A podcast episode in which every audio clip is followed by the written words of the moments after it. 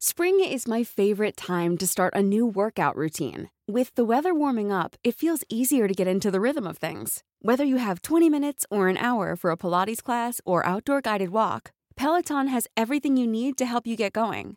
Get a head start on summer with Peloton at onepeloton.com.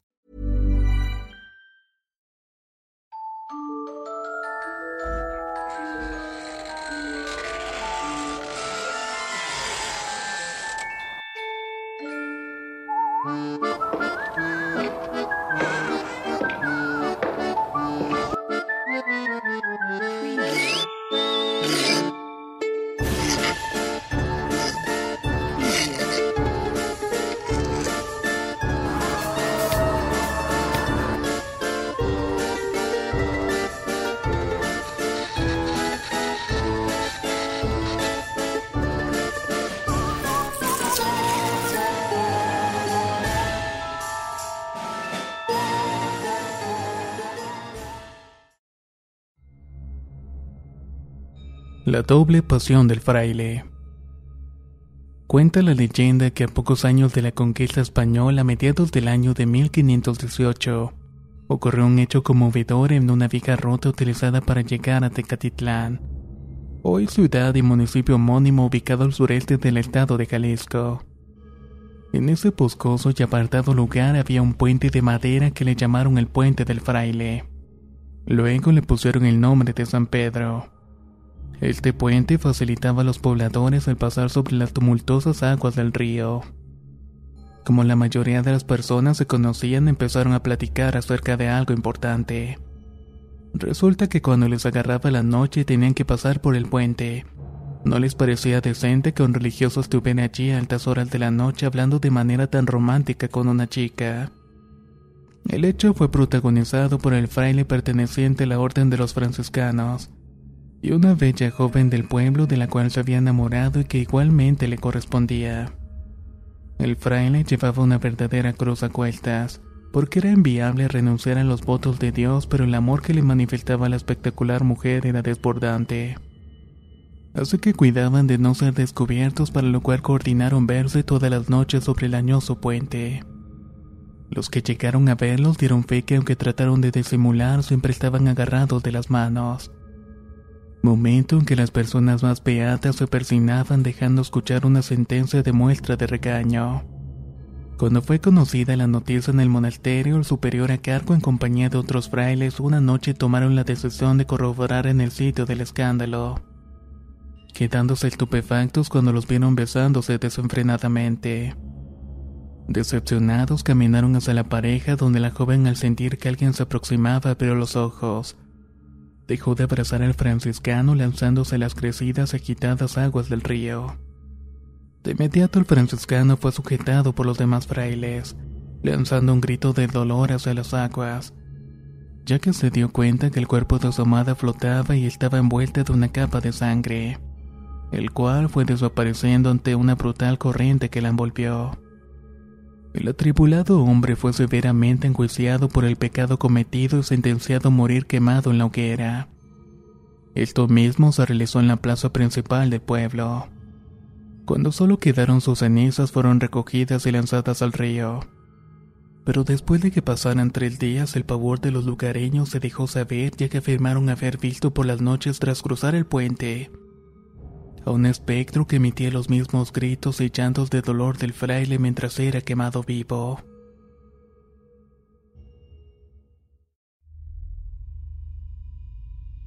Gigantes de Tala Cuando se estableció el reino de la Nueva Galicia en el siglo XVI, exactamente durante el año de 1521, lo integró la provincia de Nueva Galicia, integrada por Nayarit y Jalisco la provincia de los Zacatecas por Zacatecas Aguascalientes, así como la provincia de Culiacán. Desde su ciudad capital, otrora Santiago de Galicia de Compostela, hoy conocida como Tepic y capital del estado de Nayarit. Una mañana el respetado Román Kutzekpuk, nativo de las tierras de Jalisco, quien heredó de su padre el rango de cacique, narró una impresionante historia ocurrida antes de la conquista. Refirió que el territorio del pueblo de Tala, uno de los actuales municipios de Jalisco, fue azotado durante tres días por incesantes lluvias, luego por un fuerte movimiento de tierra asustando a toda la tribu. Todos salieron temblorosos de las chozas buscando al sacerdote y al cacique para protección, ya que habían visto 30 corpulentos seres humanos de aproximadamente 10 metros de altura que estaban cruzando el río. Iban corriendo hacia la montaña a esconderse en las cuevas. Desde allí lograron detallar la descomunal altura de esos seres, a los cuales les terminaron llamando gigantes. Como las tribus no tenían alimentos en las cuevas para subsistir, decidieron salir y negociar con los gigantes para saber qué querían en esas tierras. A lo que estos respondieron que querían comida. La forma de comer tan grotesca de estos seres les causó repulsión ya que hasta cuando se metían en el río a beber agua agarraban los peces y se los tragaban enteros.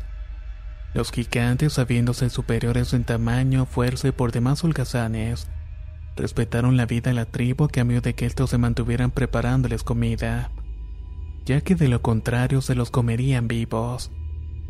A los indios no les quedó otra que aceptar la extorsión y esclavizarse para sobrevivir, para lo cual se organizaron en pequeños grupos para realizar las tareas culinarias. Las arduas horas de trabajo mermó la resistencia de los indios y ya muy pocos alimentos se conseguían. Así que la mayoría decidió escapar a esas zonas más frías donde los gigantes seguramente por el clima y por su incapacidad para producir no sobrevivirían. Cuando notaron que no había nadie para que les prepararan comida, 26 de ellos se dejaron morir de hambre. Pero el resto fue convencido por los indígenas que se quedaron a que fueran hasta el pueblo de Ixtlán, hoy un municipio al sureste del estado de Nayarit. Apenas llegaron, un contingente que superaba los 15.000 indios los emboscaron dándoles muerte inmediatamente, acabando con la bestialidad que tenían esclavizados a todos sus congéneres. Sus cuerpos fueron arrastrados y lanzados a profundos huecos previamente cavados por los indios de la zona. Posteriormente los taparon con tierra y piedras. En medio de la celebración que duró hasta altas horas de la noche, unos indios al ver que sus niños comían groseramente los terminaron llamando Kinametzin, como una forma de corregirles ese mal hábito, ya que esa palabra significa gigante en su lengua. Ryan Reynolds here from Mint Mobile. With the price of just about everything going up during inflation, we thought we'd bring our prices down. So to help us, we brought in a reverse auctioneer, which is apparently a thing. Mint Mobile unlimited premium wireless. Have to get 30, 30, bit to get 30, bit to get 20, 20, 20, bit to get 20, 20, bit to get 15, 15, 15, 15 just 15 bucks a month. So, Give it a try at mintmobile.com/switch. slash $45 upfront for 3 months plus taxes and fees. Promo rate for new customers for limited time. Unlimited more than 40 gigabytes per month slows. Full terms at mintmobile.com.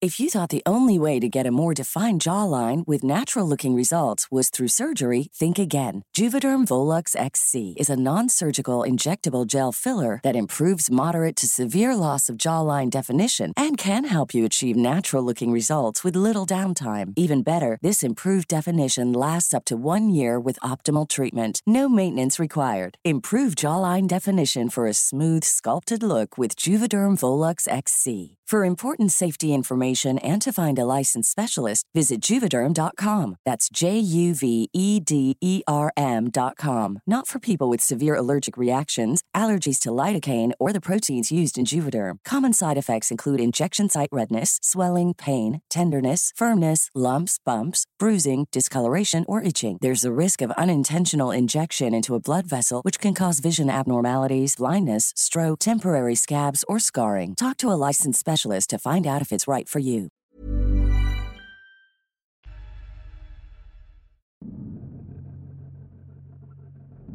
La Puerta del Infierno.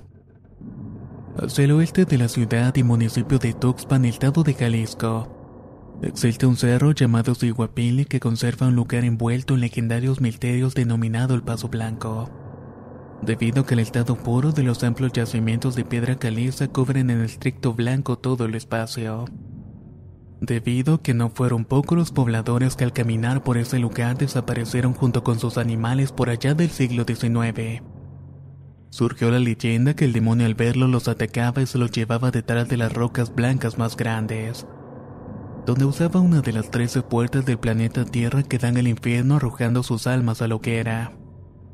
El temor de transitar por ese lugar era un comentario diario entre los lugareños.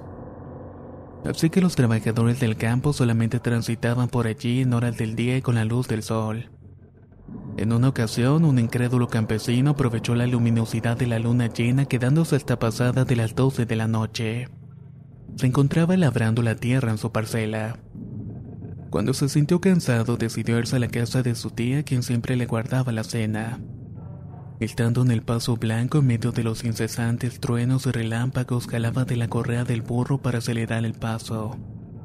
El pobre animal se esforzaba en caminar a pesar de llevar en su lomo una pesada carga.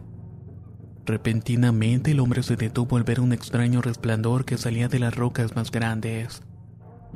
Ató el burro, se devolvió a mirar y quedó atónito al ver el monumental castillo que no estaba en horas de la mañana, pero se encontraba incrustado en las piedras calizas. Pensando que lo que estaba viendo era producto de su imaginación, decidió acercarse más notando que aquel resplandor que salía por la puerta de la entrada del castillo era causado por unas grandes llamaradas de color amarillo intenso con bordes de trazos rojizos. Evitando quemarse, logró trepar por la roca caliza y a través de la ventana miró que había un festín. Los asistentes reían y bailaban a todo lo que daban. La piel de sus rostros emanaban destellos de fuego y sus pies eran patas de cabra. Tragó seco, perdió el equilibrio cayendo al piso y corrió gritando desesperadamente buscando salir de la zona del paso blanco. Mientras tanto era perseguido por las abominables apariciones. A media mañana del día posterior a los hechos, el incrédulo campesino envió a dos amigos a que buscaran a su burro. Pero de este pobre animal solamente quedaban sus huesos. Además de percibir un fuerte olor a azufre y las huellas de pezuña de cabra, encontraron una despedazada suela de cuero, notando que pertenecía a un campesino que había desaparecido. Su cuerpo había sido arrastrado hasta las grandes piedras calizas.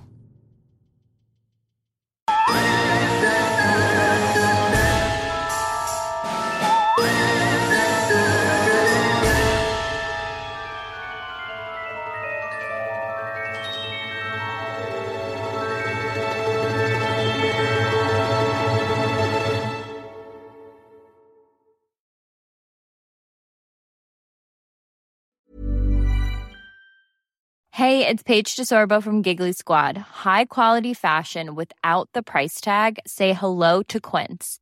I'm snagging high-end essentials like cozy cashmere sweaters, sleek leather jackets, fine jewelry, and so much more. With Quince being 50 to 80% less than similar brands.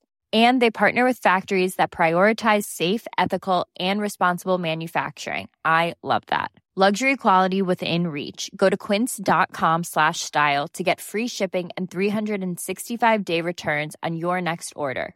Quince.com slash style. If you thought the only way to get a more defined jawline with natural looking results was through surgery, think again. Juvederm Volux XC is a non surgical injectable gel filler that improves moderate to severe loss of jawline definition and can help you achieve natural looking results with little downtime. Even better, this improved definition lasts up to one year with optimal treatment. No maintenance required. Improve jawline definition for a smooth, sculpted look with Juvederm Volux XC. For important safety information and to find a licensed specialist, visit juvederm.com. That's J U V E D E R M.com. Not for people with severe allergic reactions, allergies to lidocaine, or the proteins used in Juvederm. Common side effects include injection site redness, swelling, pain, tenderness, firmness, lumps, bumps, bruising, discoloration, or itching. There's a risk of unintentional injection into a blood vessel, which can cause vision abnormalities, blindness, stroke, temporary scabs, or scarring. Talk to a licensed specialist to find out if it's right for you.